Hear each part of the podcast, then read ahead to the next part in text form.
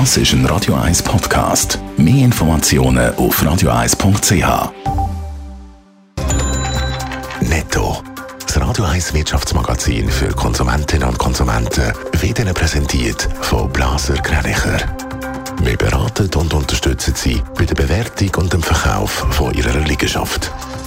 blasergreinicher.ch Adrian Sutter. Die US-amerikanische Notenbank FED geht weiter gegen die Teuerung vor. Sie erhöht den Leitzins um 0,5 Punkte. Jetzt liegt der Leitzins in einer Spanne von 4,25 bis 4,5 Prozent. Die Teuerung ist in den USA im November bei 7 Prozent gelegen. Das ist bisschen tiefer als erwartet. Die Händlerin Valora baut ihr Geschäft mit Tankstellenshops aus. Sie übernimmt 70 Läden vom Tankstellenbetreiber Ölpool. Die Wettbewerbskommission hat dieser Übernahme schon zugestimmt.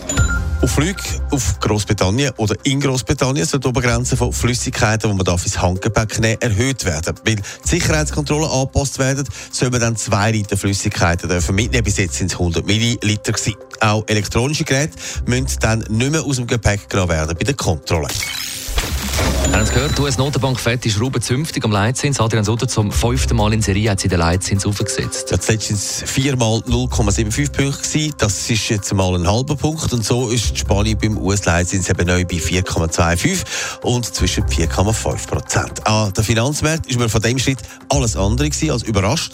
Die Inflation in den USA ist im November mit 7,1 Prozent stärker zurückgegangen als erwartet.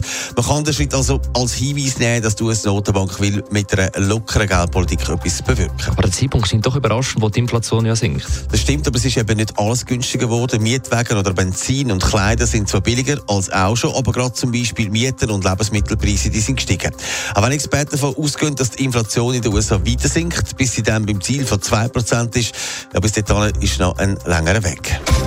Netto. Das Radio 1 Wirtschaftsmagazin für Konsumentinnen und Konsumenten.